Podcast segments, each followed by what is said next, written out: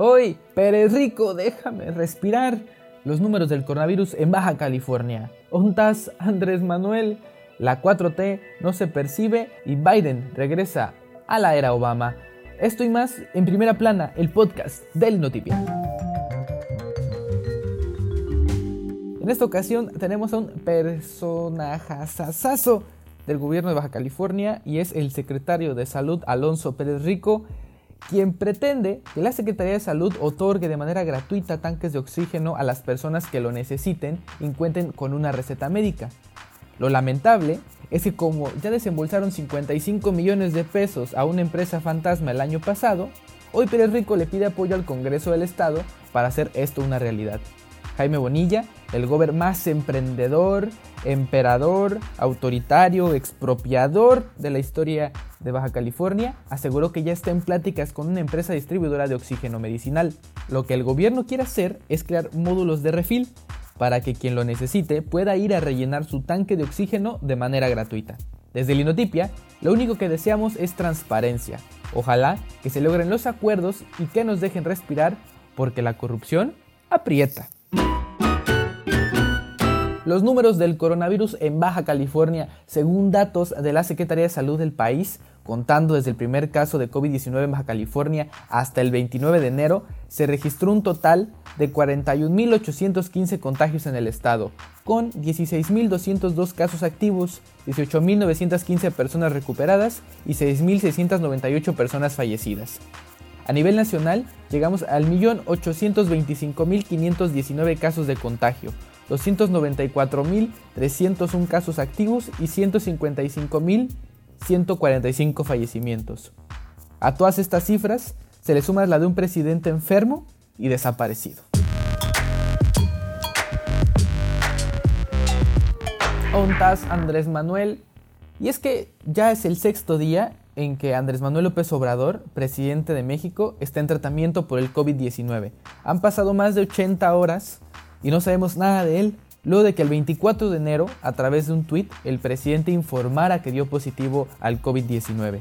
Desde el 25 de enero, día en que habló con Vladimir Putin por teléfono, López Obrador no ha aparecido en sus redes sociales más que para retuitear las mañaneras que son encabezadas por la secretaria de Gobernación Olga Sánchez Cordero, quien se ha encargado de afirmar e informar de la buena salud del presidente durante estos días es el subsecretario de Salud Hugo López Gatel y la secretaria de Gobernación, además del vocero de Gobierno de la República, Jesús Ramírez Cuevas. Este último aseguró que el presidente no se ha vacunado contra el COVID-19 por cuestiones éticas. Desde el inicio de su presidencia, Andrés Manuel no había pasado tanto tiempo sin hacer apariciones públicas, lo que resulta preocupante y da para caer en conclusiones perturbadoras. El jueves 28 de enero, el presidente fue visitado por el sacerdote católico Alejandro Solalinde, quien tras estar en el recinto por más de una hora salió sin dar declaraciones. Es importante mencionar que el presidente de la República padece de hipertensión y en 2013 sufrió un infarto, dos de las principales comorbilidades que agravan la COVID-19 de acuerdo con la Organización Mundial de la Salud. Nunca, en verdad, nunca creí decir esto. Presidente, Sonta, lo extrañamos.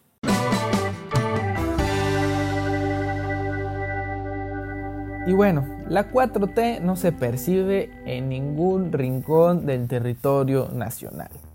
Aunque López Obrador, el desaparecido presidente, no lo crea, México subió seis lugares entre los países más corruptos a nivel internacional. ¿Oíste, Jaime Bonilla? En el índice de percepción de la corrupción de Transparencia Internacional, México pasó de tener 29 puntos a 31, lo que lo colocó en el puesto 124 de los 180 países que se encuentran en la lista. Recordemos que el 180 es el peor puesto para que no se confundan y crean que vamos tan mal pero, pero estamos entre los primeros 100 lugares. Mientras, en la burbuja del gobierno morenista nos encontramos en la 4T, Transparencia Internacional informó que en el periodo de 2016 a 2019 ninguno de los casos de corrupción transnacional que involucran empresas y funcionarios mexicanos fue sancionado, así que seguimos igual de mal desde tiempos inmemorables. En donde México sí es el peor país es en la Organización para la Cooperación y Desarrollo Económico. Ahí sí, ahí está en el lugar 37 de 37.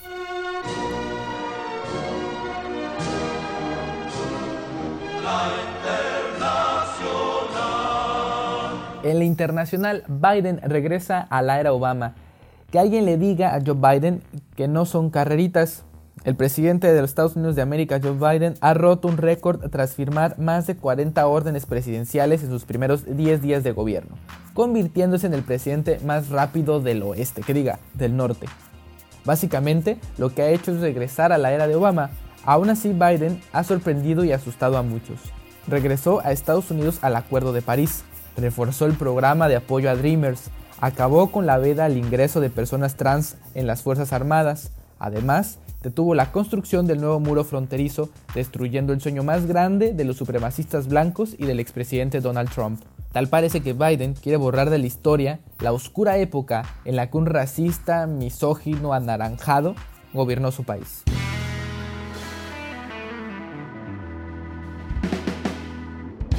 Y esto fue todo por hoy en Primera Plana, el podcast que toma café frío y te informa desde la frontera noroeste de Latinoamérica. Recuerda seguir en Linotipia en todas nuestras redes sociales, en Facebook, Instagram y Twitter, y visitar nuestro portal web linotipia.com.mx. Yo soy Alejandro Villa, me pueden encontrar en Twitter como arroba y nos vemos la siguiente semana, si es que no nos cierran el país por corruptos o nos quedamos sin presidente.